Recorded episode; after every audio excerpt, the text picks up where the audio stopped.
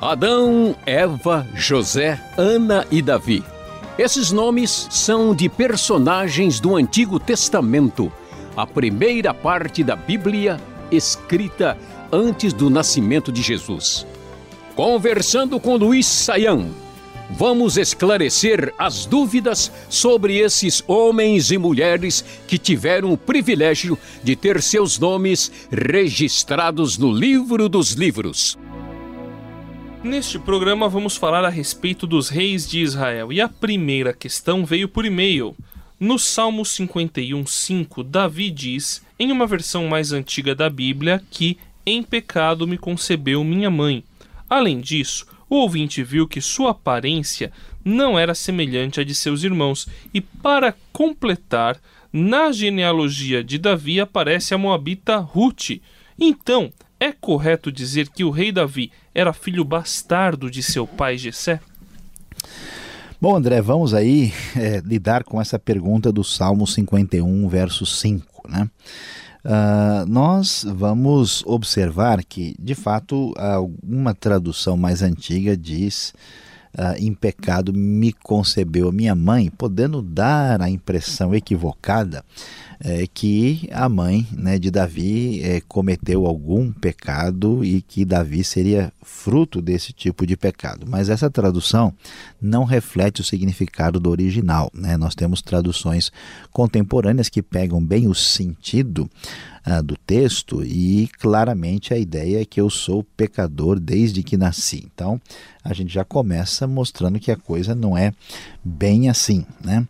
Ah, o fato de Davi ter uma aparência um pouco diferente dos seus irmãos, que não é isso que o texto ressalta, simplesmente Golias né, faz referência a, aos olhos, né, a aparência de Davi, mas não quer dizer que ele fosse uma pessoa tão distinta assim que a, vamos dizer, todo mundo olhasse e percebesse. Então é uma conclusão bastante é, é, além do que o texto vai sugerir. Né? E o fato de a Moabita Ruth estar na genealogia de Davi e depois também do próprio Jesus, não significa absolutamente nada, né? Porque Ruth vai se casar com Boaz, né? que faz parte ali do, do clã de Judá e está dentro da própria história de Davi. Então, não é possível de jeito nenhum concluir, mediante essas observações, que eh, Davi é filho bastardo de Jessé. Nenhuma sugestão aparece na Bíblia que venha a referendar esse tipo de ideia ou de sugestão aí apresentada. Pergunta do ouvinte Cícero: Qual foi o verdadeiro tamanho do reino de Israel na época de Davi? Foi muito grande, André. Nós temos uh, aí um reino que chegava, né? É, quando a gente vai ver, por exemplo, a, as ideias, né, as propostas do tamanho da terra de Israel que é prometida, por exemplo, no começo do livro de Josué, capítulo 1, versículo 7, 8 lá, aquelas dimensões ali apresentadas envolve a época de Davi. No, no norte, o reino subia, chegando até ali a fronteira do rio Eufrates, hoje entrando em territórios onde estão, por exemplo, o Líbano e a Síria. Uh, o reino também ia muito além uh, do uh, Rio Jordão, pegando toda a região da Transjordânia, onde hoje está localizado o, o, país chamado Jordânia. Então, a grande parte das terras de Edom, né, Moabe, Amon, é, estavam totalmente debaixo desse reino e também grande parte do, reina, do reino de Aram, né, os arameus da Síria, e Davi também subjugou os filisteus, ainda que eles mantivessem ali a sua vida meio separada na região sul de Israel, esse reino então ia até a ponta do sul, na região de Ezion-Geber, Eilat, né?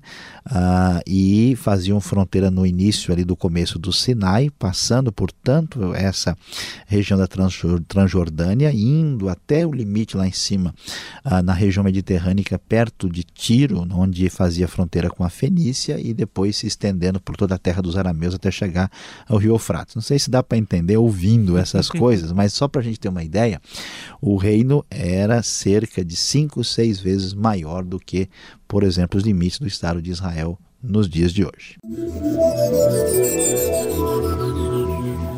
Pergunta do Fabiano de Alagoas. Em alguns lugares da Bíblia aparece o rei Uzias, em outras aparece o rei Azarias. Afinal, qual é o certo? Por que, que esse rei parece ter dois nomes ou afinal são dois reis diferentes, professor Saião? Bom, André, a pergunta aí do Fabiano é uma pergunta importante na história de Israel. O rei Uzias é um rei muito uh, valioso na história de Judá, né? na verdade, ele foi rei aí entre os anos 790 até 740. Alguns estudiosos sugerem 792 até 740. Ele morre na ocasião da chamada de Isaías, conforme a gente vê no capítulo 6 de Isaías. E o que acontece? Né? Ah, nós não temos assim a razão exata, detalhada, porque a Bíblia não nos informa, mas era comum algumas pessoas serem chamadas também por outro nome. E aí ah, o rei Uzias é chamado também na Bíblia de Azarias. Isso não significa que se trate de outra pessoa, de outro rei, mas é um outro nome pelo qual ele também é conhecido. Então é o mesmo rei, o rei, o rei mais importante da época do oitavo século antes de Cristo uh, em Judá, que teve um reinado longo e próspero e muito uh, importante na ocasião. Né? Ele pega aí a, o momento uh, difícil, né? o último momento aí quando ainda antes um pouquinho da, da chegada do momento difícil que Israel vai enfrentar com o surgimento do poderio assírio, mas Uzias e Azarias são dois nomes desse mesmo rei.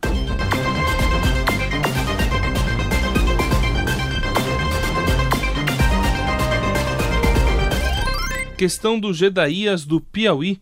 Porque todos os reis do norte são considerados maus, enquanto alguns do reino do sul são considerados bons? Tem alguma algum motivo assim, de alguma maldição, alguma coisa parecida para isso ter acontecido, professor Sayão?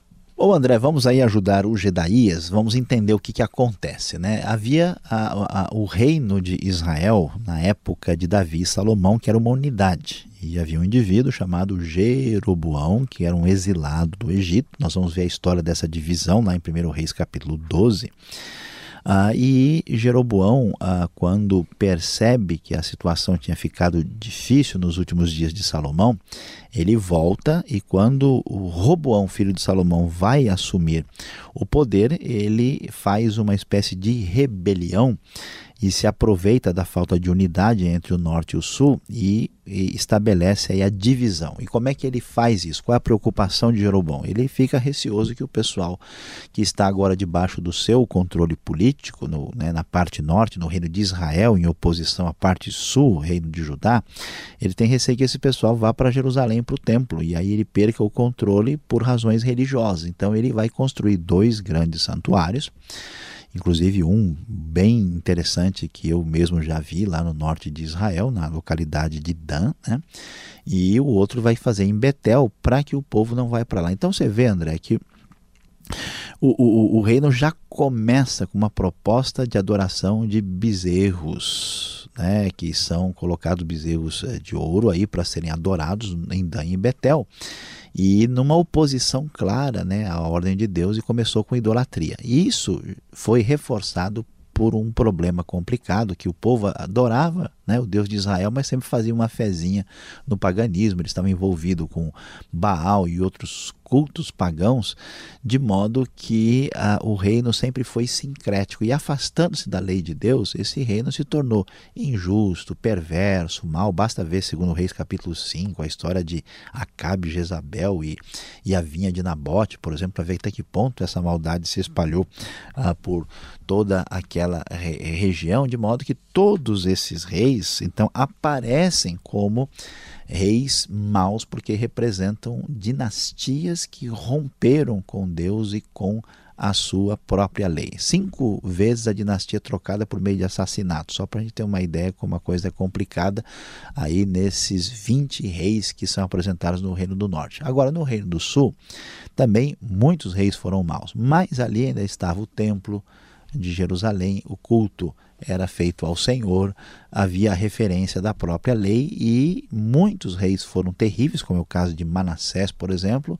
Alguns reis foram bons, como é o caso, por exemplo, de Josafá, e dois deles especialmente bons, que a Bíblia dá uma atenção especial pelo fato deles terem feito o povo voltar-se para Deus e terem agido com fidelidade diante do Senhor. Os dois reis mais importantes são exatamente o rei Ezequias, né, que é rei entre 715 e 686 a.C., e também o famoso rei Josias, que fez uma reforma muito importante, fazendo o povo voltar-se para Deus, que reinou entre os anos 640 e 609 a.C. em Judá, no Reino do Sul. Este foi o programa Conversando com Luiz Saião. Produção e apresentação André Castilho e Luiz Saião. Locução Beltrão. Realização Transmundial. Envie você também suas perguntas para conversando@transmundial.com.br ou escreva para a Caixa Postal 18113, CEP 04626-970 São Paulo, capital. E até o próximo programa.